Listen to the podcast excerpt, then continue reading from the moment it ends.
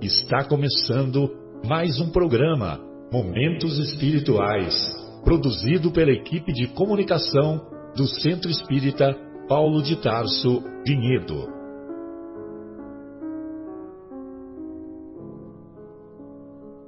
Se guardas contigo o estigma do sofrimento, indagando pela solução dos velhos problemas do ser e da dor, se percebes a nuvem que prenuncia a tormenta e o vórtice traiçoeiro das ondas em que navegas, vem conosco. Estudemos a rota de nossa multimilenar romagem no tempo, para sentirmos o calor da flama de nosso próprio espírito a palpitar e morredouro na eternidade, e acendendo o lume da esperança, perseveremos juntos em exaltação de alegria que Deus, o Pai de infinita bondade, nos traçou a divina destinação para além das estrelas. Bem, amigos, iniciamos o programa Momentos Espirituais, programa do Departamento de Comunicação do Centro Espírita Paulo de Tarso, aqui do município de Vinhedo, estado de São Paulo, Brasil.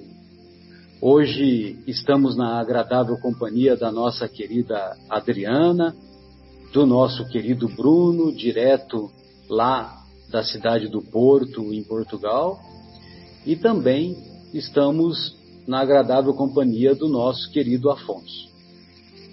Hoje estudaremos o capítulo 24 dessa obra monumental que a humanidade ainda não tem o verdadeiro dimensionamento dessa obra, que é o Evangelho segundo o Espiritismo. E nessa obra, lá no capítulo 24, Não coloqueis a candeia debaixo do alqueire, nós vamos encontrar, é, logo nos, no comecinho do capítulo, uma, um item que vai ser o centro do, do nosso estudo hoje, que é por que Jesus falava por parábolas. E para preservar as palavras do Mestre, nós vamos encontrar lá nas anotações do evangelista Mateus, lá no capítulo 13, e a partir do versículo a partir do versículo 10, então nós vamos encontrar a seguinte exposição: Aproximando-se, os discípulos lhe disseram: Por que lhes falas em parábolas? Em resposta, lhes disse: Porque a vós foi dado conhecer os mistérios do reino dos céus, mas a aqueles não foi dado conhecer. Pois àquele que tem, lhe será dado e terá com abundância. Mas àquele que não tem, até o que tem será dele tirado. Por isso lhes falo em parábolas, porque vendo, não veem, e ouvindo, não ouvem nem compreendem. Neles se cumpre a profecia de Isaías, que diz: Ouvireis com os ouvidos e não compreendereis. Vendo, vereis e não enxergareis, pois o coração deste povo se tornou fechado, se tornou cevado. Com ouvidos pesadamente ouviram, seus olhos se fecharam para que não vejam com os olhos, não ouçam com os ouvidos, não compreendam com o coração e se voltem para eu os curar. Essa última passagem encontra-se lá na, nas anotações do profeta Isaías, no capítulo 6, versículos 9 e 10. Então, evidentemente que essa parte é, Jesus, profundo conhecedor das Escrituras, queria mostrar que mais uma profecia a seu respeito estava se cumprindo. Muito bem. A palavra parábola, ela vem do grego parábole e significa analogia, significa ao lado de, ou seja, fazer uma analogia, fazer uma comparação. Em muitas passagens, tanto da, do, dos evangelhos quanto da, das, da, dos livros do Antigo Testamento, tanto os profetas quanto os cinco primeiros livros da Torá, é, eles são ricos de parábolas. E as parábolas não necessariamente são constituídas apenas por histórias. Muitas vezes, uma frase é uma parábola. Uma reflexão é uma parábola. Motivo pelo qual é, Jesus ficou é, muito conhecido pelos seus pensamentos, que mesmo na linguagem popular, mesmo as pessoas pouco estudiosas, pouco dedicadas às coisas espirituais, muitas são capazes de dizer não somente aquelas, pará aquelas parábolas mais conhecidas, aquelas histórias, como também alguns pensamentos de Jesus que ficaram muito famosos. Afasta de mim esse cálice, né? Por exemplo, né? Quando quando nós não gostamos de uma coisa, a gente pode usar essa expressão, né? Afasta de mim esse cálice. É, a parábola do bom samaritano, uma parábola praticamente imortalizada.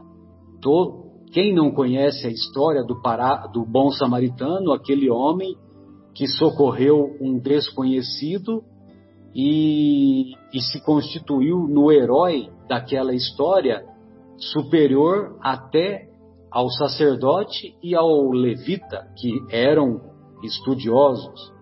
A parábola do filho pródigo, aquele homem que, que pega precocemente a herança do pai, faz mau uso da herança e, arrependido, volta para o seio da convivência com aquele mesmo pai. Muito bem. E, evidentemente, que se nós fôssemos é, nos dedicar, por exemplo, a uma parábola que, que eu não sabia, né, o tão profundo, é, é, quão, quão profunda ela é em termos de conhecimento, que é aquela parábola do administrador infiel ou a parábola do mordomo infiel, que fica aí o convite né, pra, para os estimados espectadores e ouvintes é, estudarem depois, que é uma parábola que é muito rica de ensinamentos.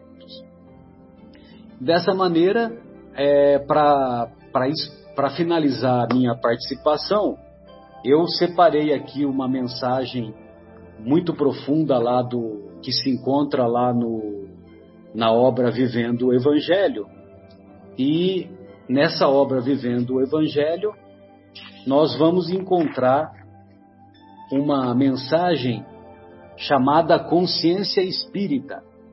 E nessa mensagem Consciência Espírita, uma mensagem curta, simples e profunda, como são as reflexões do, do Espírito André Luiz e aqui no caso do livro Vivendo o Evangelho, é pelas mãos do médium Antônio Baduí Filho.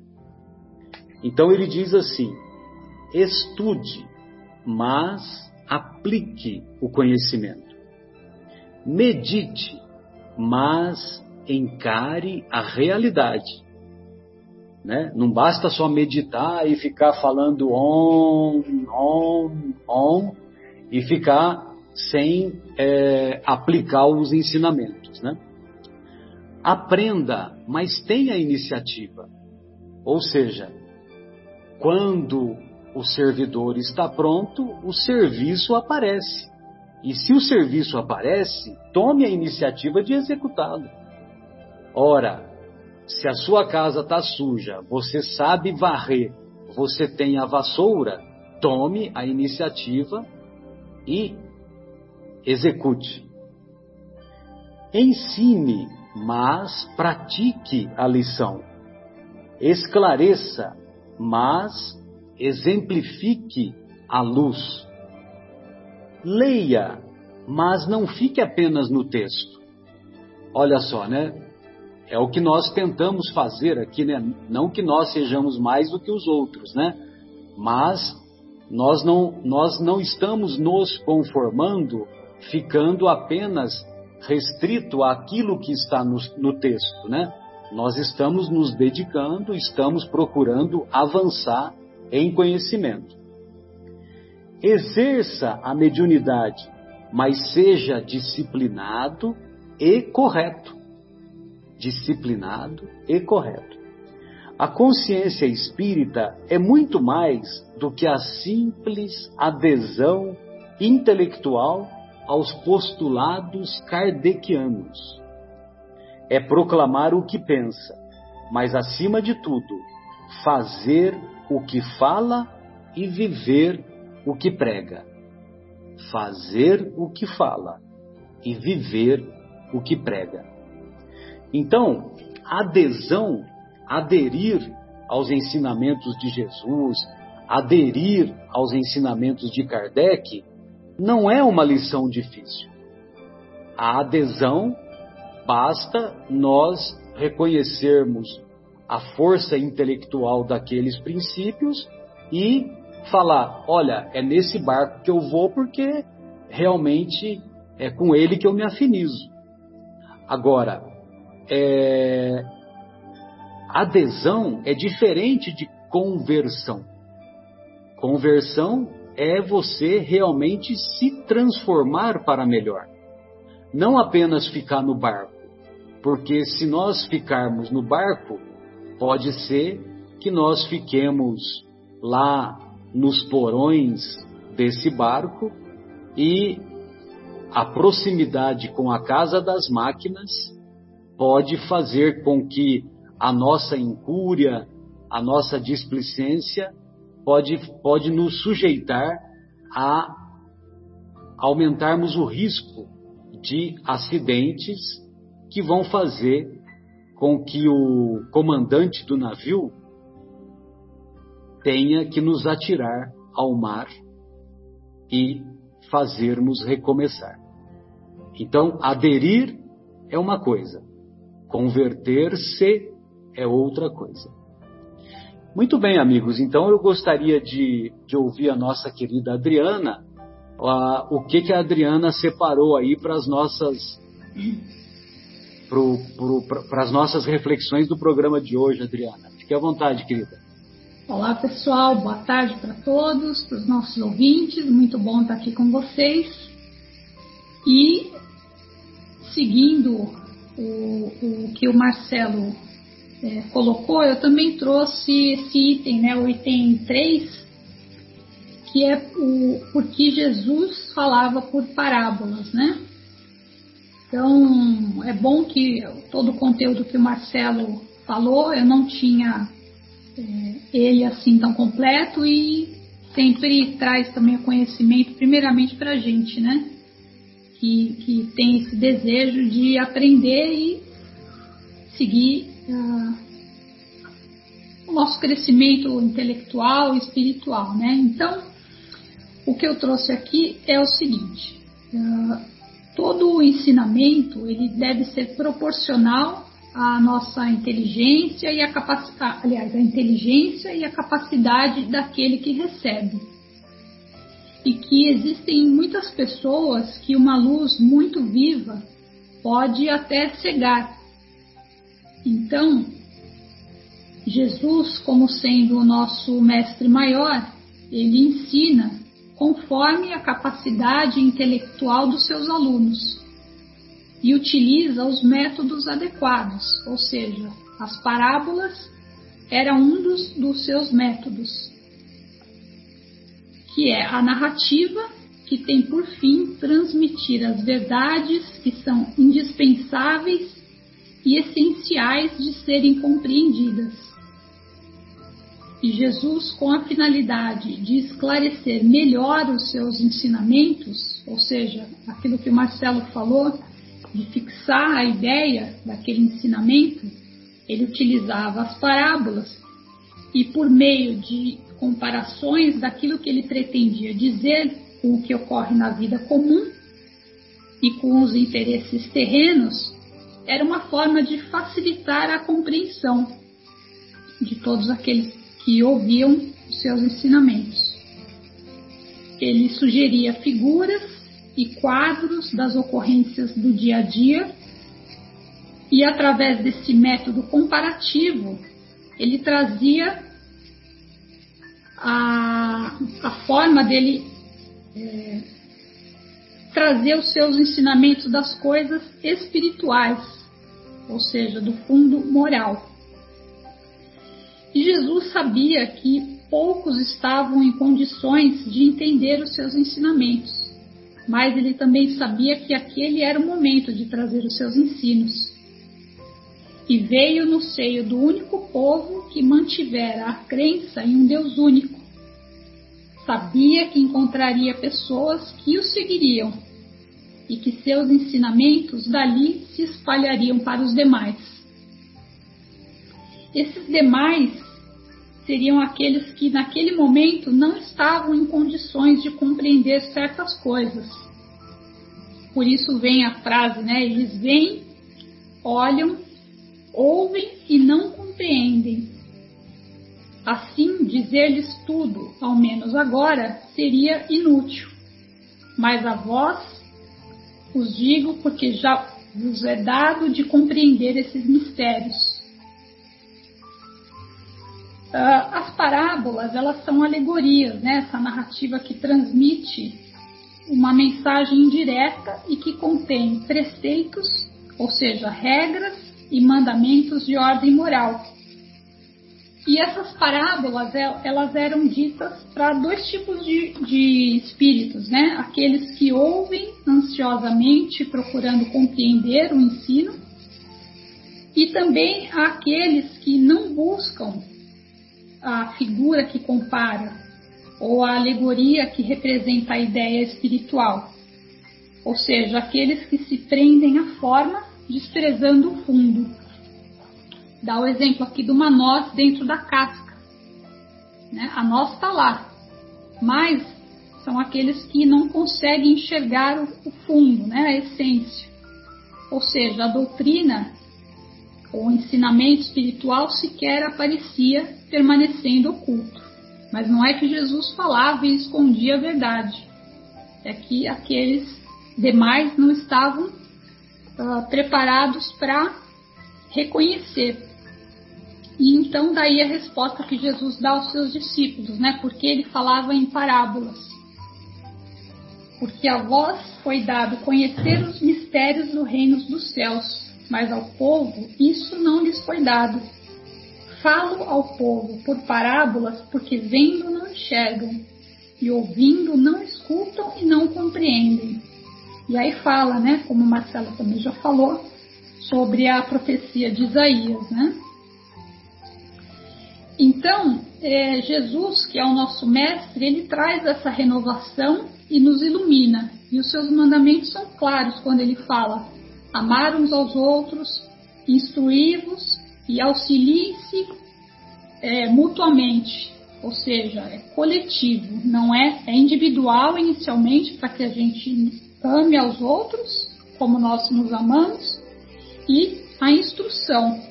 Só que isso tem que ter uma finalidade, ou seja, a revelação divina sem renovação humana é uma luz sem espaço. E o espiritismo humano sem espiritualidade divina é um espaço sem luz. Eu achei essa, essa frase muito bonita. E que aquele que despertou para os valores espirituais, hoje, já tem condição de perceber que o objetivo maior do nosso viver na Terra é conquistar essa iluminação definitiva da alma. Jesus falou, né? Acendei a vossa luz. O Afonso estava brincando com isso antes de começar o programa, né? mas é isso mesmo, acendei a vossa luz. E isso se faz pela boa vontade do homem em seguir a lei do bem e do amor, com bom ânimo e confiança. Que as lições de Jesus são o tesouro a ser achado e que a gente possa ter os olhos de ver e os ouvidos de ouvir, porque não haverá mundo melhor sem homens melhores. Tem que colocar realmente a mão na massa e praticar esses ensinamentos que a gente recebe. É isso. É verdade, Adriana. Você viu que uma vez perguntaram para o Dalai Lama qual a melhor religião, né? Aí ele falou assim: a melhor religião é aquela que te faz melhor. Exatamente. Então é esse que é esse que tem que ser o objetivo nosso, né? Nos tornarmos melhores. Né? Exatamente. E aí, Bruno, o que que você, qual a reflexão que você tem para nós nos tornarmos melhores? E o, e o Dalai Lama não precisou nem ler, né, para falar isso daí, né? Falou de bate pronto, né? Exato, exato. A reflexão que eu trago, Marcelo, é a respeito do capítulo como todo, né, o capítulo 24, para que a gente não coloque a candeia debaixo do alqueire, né? E o entendimento que eu tive, né, é, ao, ao, buscar essa reflexão, é, é, que isso realmente é, uma, é um convite, né, é uma mensagem, é uma dica, né? Jesus deixou para a gente uma dica.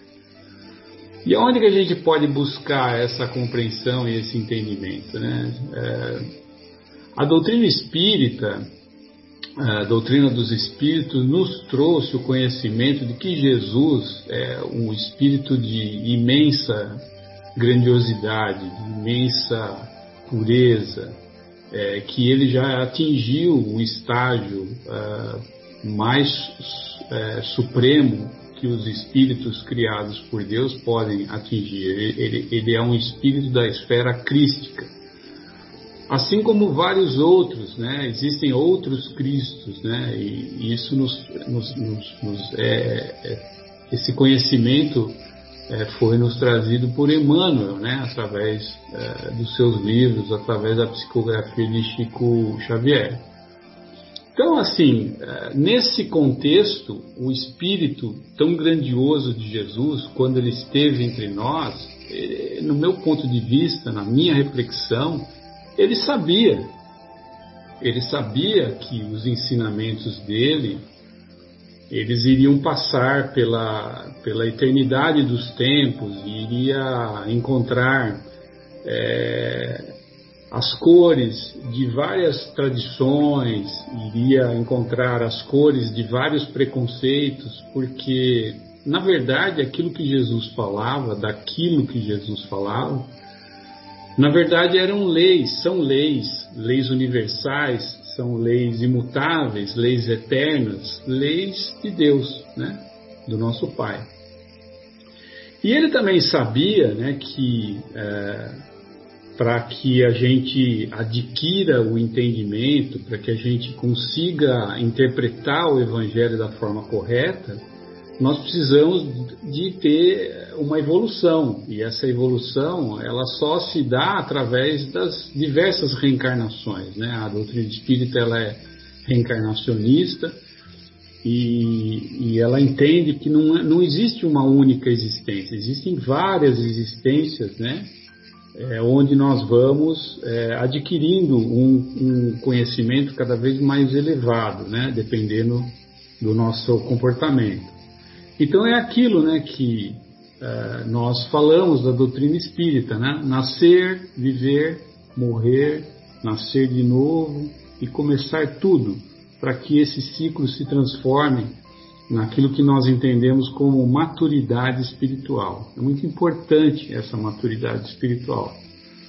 Ao longo dos tempos, né, se nós analisarmos a nossa história, nós vamos descobrir também que os diversos povos né, que, que passaram pela nossa história, pela história do nosso planeta, todos eles, né, de uma forma é, muito parecida, eles vasculharam, eles eles peneiraram, né, eles garimparam né, os evangelhos buscando o seu real e profundo conhecimento.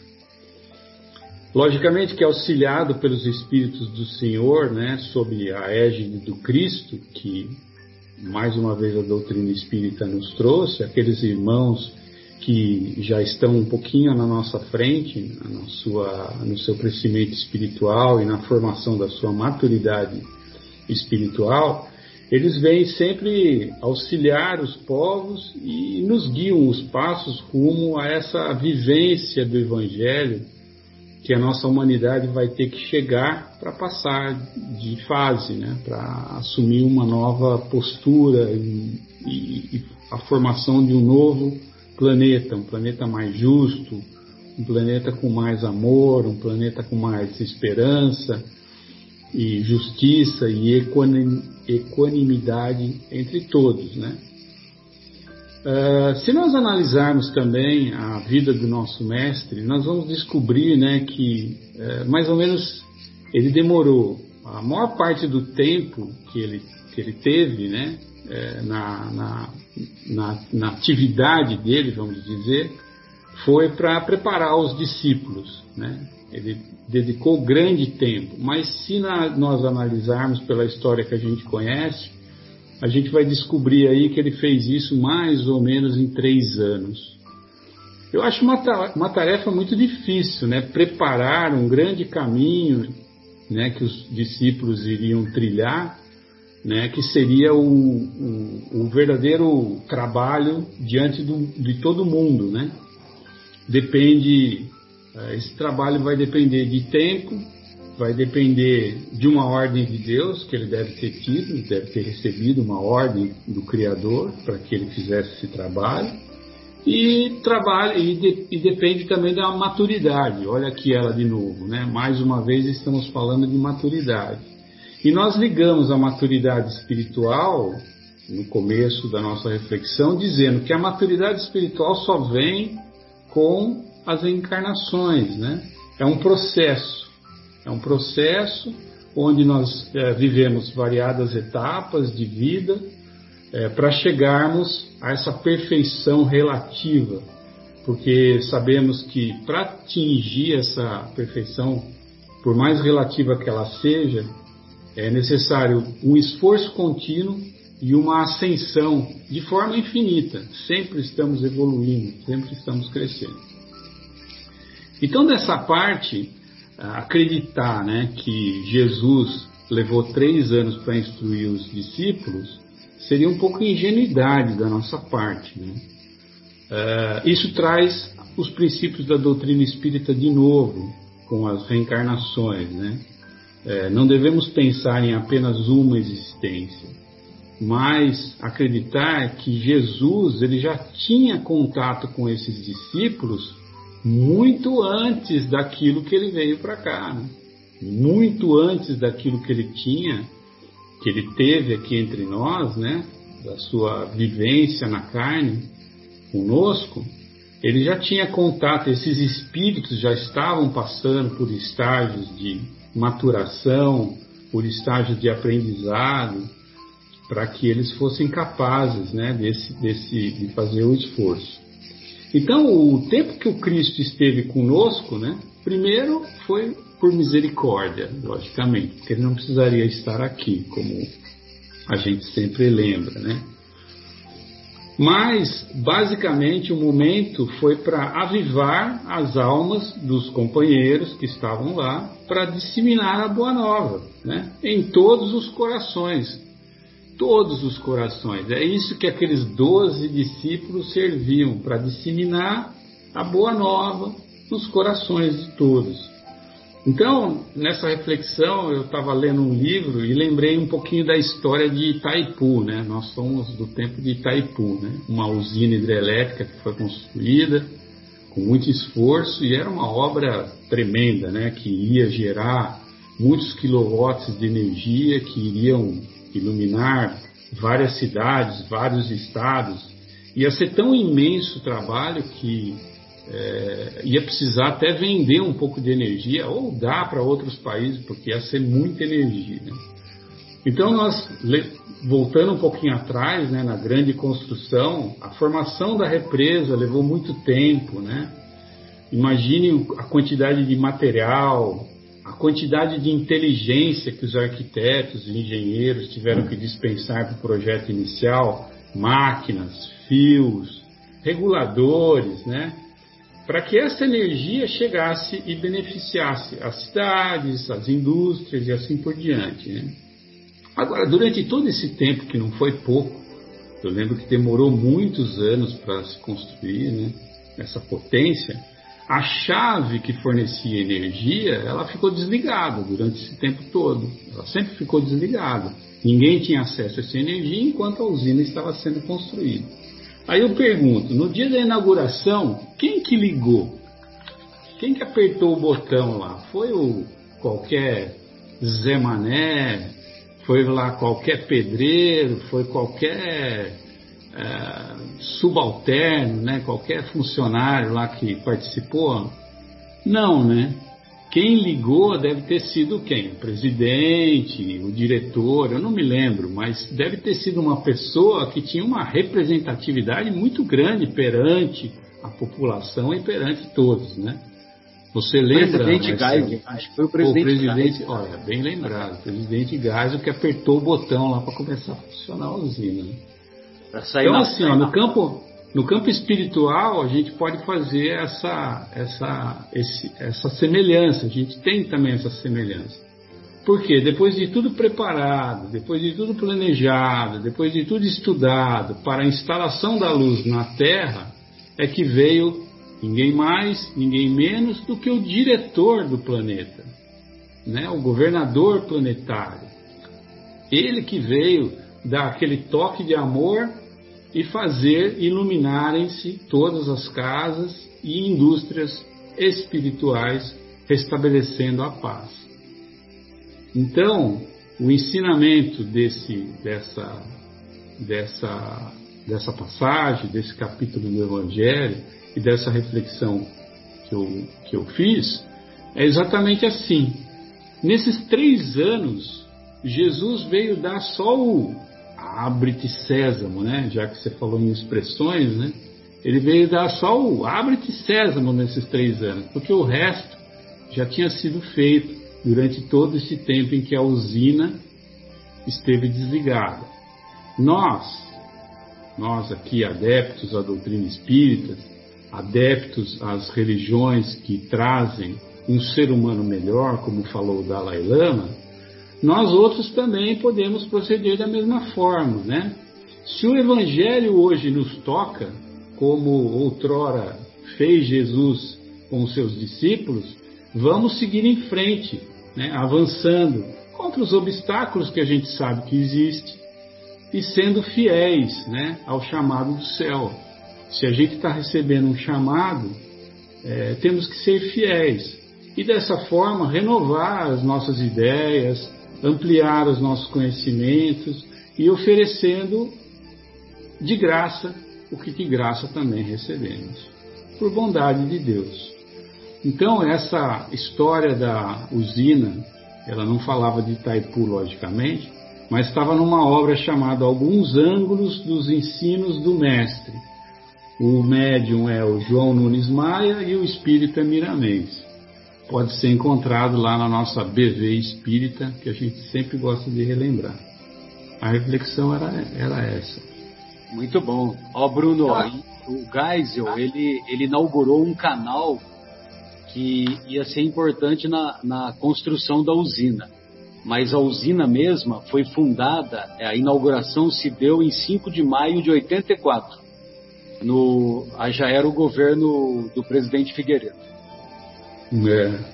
O Bruno tá lançando uma parábola nova hoje aqui. É, a parábola de Itaipu, tá certo. É. É. Eu lembrei de Itaipu porque foi muito marcante na minha vida a construção dessa usina, sabe? Ficou aquela grandiosidade, né? Que é até hoje, né? Uma obra Sim, belíssima. Né? Monumental, né? Uma obra é. monumental. Da mesma forma que a obra do nosso mestre. Né? que é uma obra imortal e imortalizada. Com certeza. Muito bom. E esse, e esse médium aí, o João Nunes Maia, eu tive a honra de conhecer, de conhecê-lo pessoalmente. E ele, ele é o autor, é, ele é o médium que recebeu a, a receita mediúnica da pomada Vovô Pedro. Você se lembra, né?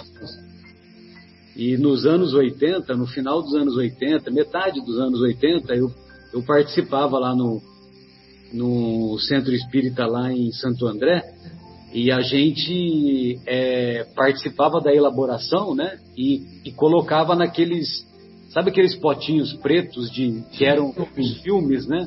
Os filmes das máquinas de fotografia, né? É. E a gente colocava e, e ia espalhando, né? Pro, pro Brasil inteiro, né? Porque é, é, essa essa pomada ela era ela era difundida para tudo quanto é canto, né? É uma pomada de largo uso. Largo uso. Marcelo, eu mesmo sou divulgador e utilizador dessa pomada com grandes benefícios. E é interessante saber que ela foi recebida pelo Miramês durante uma visita dele a um leprosário, que hoje se chama doença de Hansen, né? Isso, isso. Mas na época era uma doença terrível e os doentes ficavam confinados e ele ali foi receber é, mensagens e levar conforto para os internos e o espírito Mesmer passou a, a receita com a seguinte orientação que ela deveria ser feita como um trabalho de amor pelas casas espíritas sem nunca cobrarem por esse trabalho. Exato e que ele ocultasse o nome do próprio Mesmer e desse um, uma conotação mais brasileira. Então ele preferiu que se chamasse Vovô Pedro. Pomada Vovô Pedro. Mas a pomada é de autoria do espírito Mesmer e ela traz vantagens para todos os lados. Para os que fazem a pomada é um exercício de amor e de fé e para os que usam, ela aceita todo tipo de afecção, ela cuida muito. O Marcelo acho que fala muito melhor do que eu, mas ela é um, um resultado muito bom para as nossas necessidades do Brasil todo, é, principalmente das afecções de pele, que tem sempre uma conotação de cunho espiritual. Né? Elas funcionam muito bem é uma benção, um remédio muito usado sem custar nenhum real. É, para problemas estomacais, o Chico orientava para pegar para pegar a pomada e passar como se fosse passar manteiga no miolo do pão e engolir aquele miolo do pão. Olha só. Então ela, ela tem, tem muitas propriedades, foi? Trata as mucosas internas também. Exato, exato.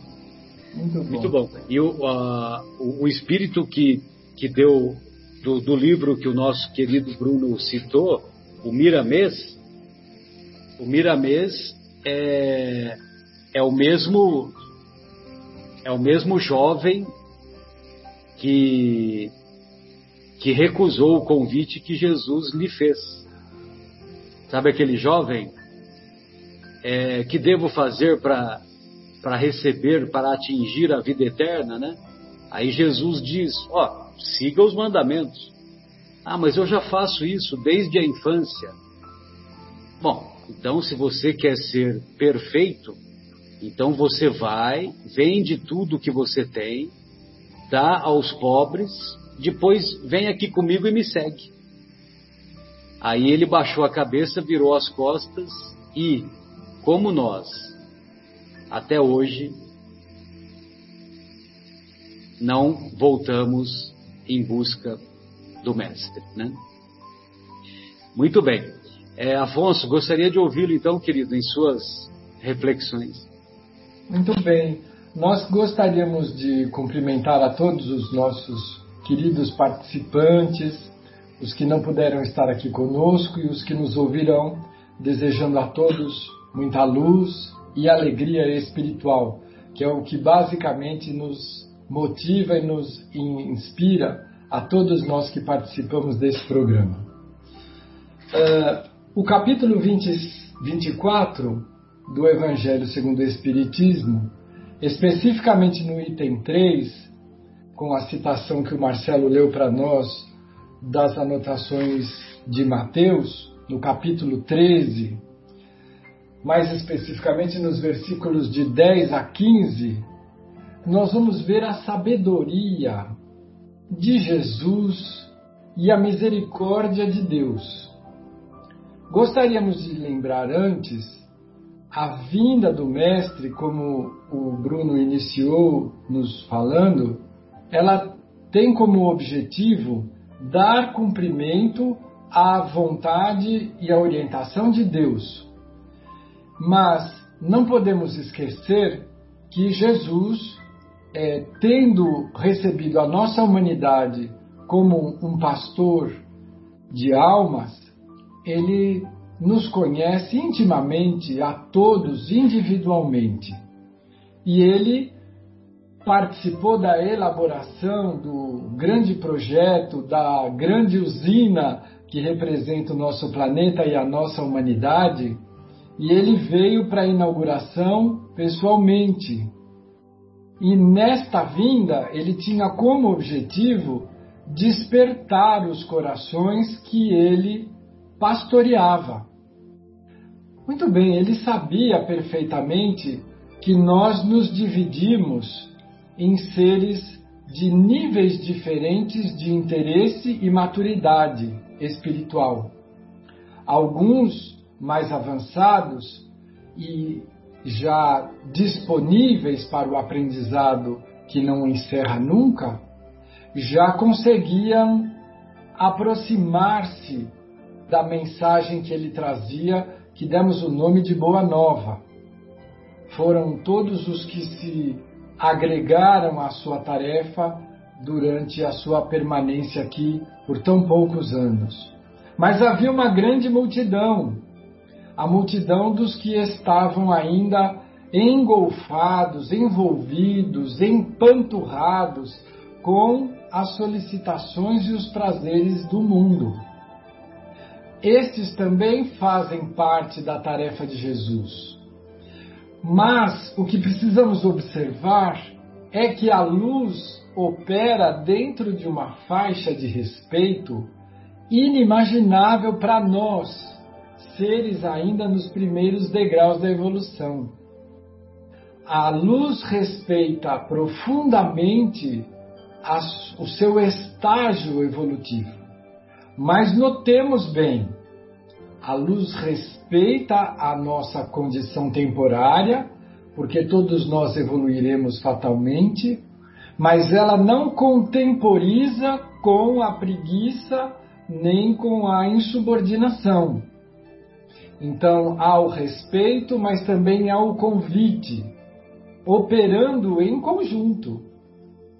E é nessa situação que vamos entender melhor o comentário de Mateus, especificamente quando ele diz: Este povo se fez pesado, se fez empanturrado, cevado. Cevado de quê? De materialidade, dos prazeres que são próprios da vestimenta transitória da carne. É nesta ilusão que nós todos nos envolvemos e que, portanto, ficamos como os peixes do pequeno lago do conto que introduz a obra Libertação, de autoria do André Luiz, mas com essa introdução do Emmanuel, que nos conta a história do peixinho dourado, vermelho, né? Os, os peixes acomodados ficavam ali se alimentando, gordos, obesos, sem atividade, e o pequeno peixinho diz a eles: façam uma dieta, sacrifiquem-se, para que possamos todos passar pelo ralo do fundo do lago antes que chegue o desastre da grande seca, onde todos perecerão. E eles riem gostosamente do peixinho no seu esforço de despertamento. Nós estamos parecidos com esses e Isaías já previa, 700 anos antes do Cristo, ele já previa que muitos estariam nesta condição e receberiam o convite barra despertamento do Mestre Jesus e não conseguiriam entendê-lo, porque se entorpeceram no gozo das coisas do mundo. Afonso, então não pode ter gozo no mundo? Pode, deve, a vida deve ser desfrutada com todos os seus prazeres. Só não pode se limitar a isto. Nós não somos seres materiais. Nós somos seres espirituais transitoriamente ligados à carne. Então é bom nós desfrutarmos da carne, mas que ela não ensegueça a nossa consciência. Quando as clarinadas do alto soam, nós precisamos ouvir lá no fundinho da nossa alma que a nossa essência da mesma condição espiritual, ela se desperta, ela se agita, porque ouve o chamado. E o que estes corações que ensurdeceram, ensegueceram a visão e a audição estão entorpecidos. É deste torpor que precisamos sair e se não conseguimos sair com o convite do Mestre Jesus, a misericórdia não é pobre, ela é rica de recursos, nos envia o plano B, a dor. E a dor vem cumprindo, através dos milênios, a sua tarefa da mais alta aliada que possuímos na nossa evolução. Mas voltemos ao assunto principal, que é o das parábolas. O próprio comentário de Kardec nos fala que o Mestre Jesus teve o cuidado de combater frontalmente sem nenhum artifício, sem nenhuma chave para a compreensão direta e claramente, duas recomendações: humildade e caridade. Nessas ele nunca envolveu parábola, ele falou retamente, claramente. E vamos analisar aqui que estamos nessa proposta. Quais são as duas principais pedras de tropeço da nossa faixa de evolução? Egoísmo e orgulho. Então vejamos, o Cristo rasga o verbo para nos deixar claro que caridade e humildade são absolutamente necessárias para a compreensão da Boa Nova para a inclusão no reino de Deus. Mas todos os aspectos mais elaborados, mais sofisticados da sua doutrina redentora de luz, que exigiria um pouco menos de amortecimento, como os peixes gordalhões do laguinho da, da parábola utilizada por Emmanuel, estas, estes aspectos mais elaborados ele coloca dentro das parábolas. Porque os homens vão ouvir, vão ver e não vão entender e nem enxergar. Mas a parábola está ali construída. Como a nós, que o Bruno citou. Uma hora essa casca rompe e a semente deliciosa e nutritiva, está ali preservada, aguardando a nossa maturidade. Então, quando nós paramos para analisar tanto exercício de amor, de respeito, de luz, de evolução, de, de carinho, de tolerância, nós nos espantamos, sinceramente nos emocionamos, porque nós somos muito privilegiados. Nós temos aliados do quilate deste mestre que nos dirige à evolução, nos aguardando há milênios, nos tolerando as dificuldades, os tropeços, altivez, os maus hábitos todos, sempre sorrindo, estendendo mãos, utilizando os recursos mais elaborados para nos despertar. Que nós precisemos cada vez menos do recurso do plano B da nossa aliada dor e que o despertar da nossa consciência nos faça entender as parábolas construídas com tanto carinho e habilidade, como tem feito o Mestre Jesus. São os aguilhões, né, Afonso? E vamos nos lembrar que o Cristo falou para Saulo, né? Não recalcitre, mas deixe-se operar pelo bisturi da dor ela sabe o que ela está removendo. Né? E às vezes nós nos confundimos, achamos que o tumor é a nossa representatividade. Como que eu vou poder viver sem a minha vaidade, sem o meu orgulho? Nós vamos viver muito melhor, diriam os sábios luminosos benfeitores, porque nós temos feito da nossa vida um altar infeliz de aparência que nos tem custado muitas lágrimas ocultas e nos tem afastado de seres amigos e luminosos como os que estamos estudando na segunda hora do nosso programa e que têm deleitado as nossas almas com demonstrações de amizade, de fraternidade, de amor, de renúncia. Tudo isso está à nossa disposição. O impedimento são as nossas escolhas. Nós precisamos escolher melhor, né, Marcelo?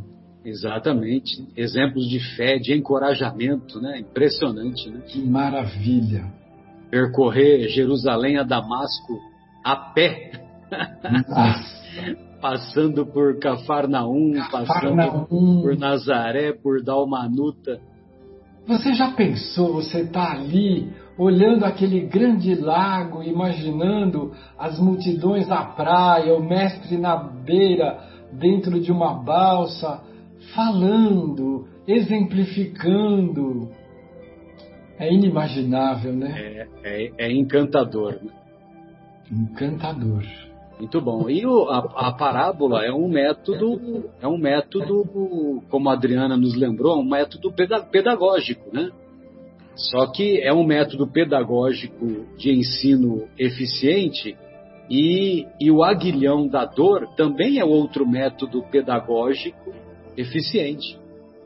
Porque se nós notarmos, toda a tarefa do Cristo é de ensino. Exato. Ele nos ensina a enxergar através da ótica do amor universal. Exatamente. Ô Marcelo, quando, o objetivo quando você... é sempre o amor, né? Sempre. Pois não, pois não, Adriana, desculpe. Quando você coloca no, no Google, né, o métodos para fazer um, com que um aluno se fixe mais num, num aprendizado, tem vários métodos, né? Isso para os nossos dias atuais, né? Então fala, olha, coloca, pega o aluno do fundo, coloca no meio da sala, é, utiliza brincadeira que a criança goste, é, pergunte o que ele faria. Então, são os estímulos, né? E na época de Jesus, ele sabia muito mais dessa parte pedagógica do que hoje nós sabemos.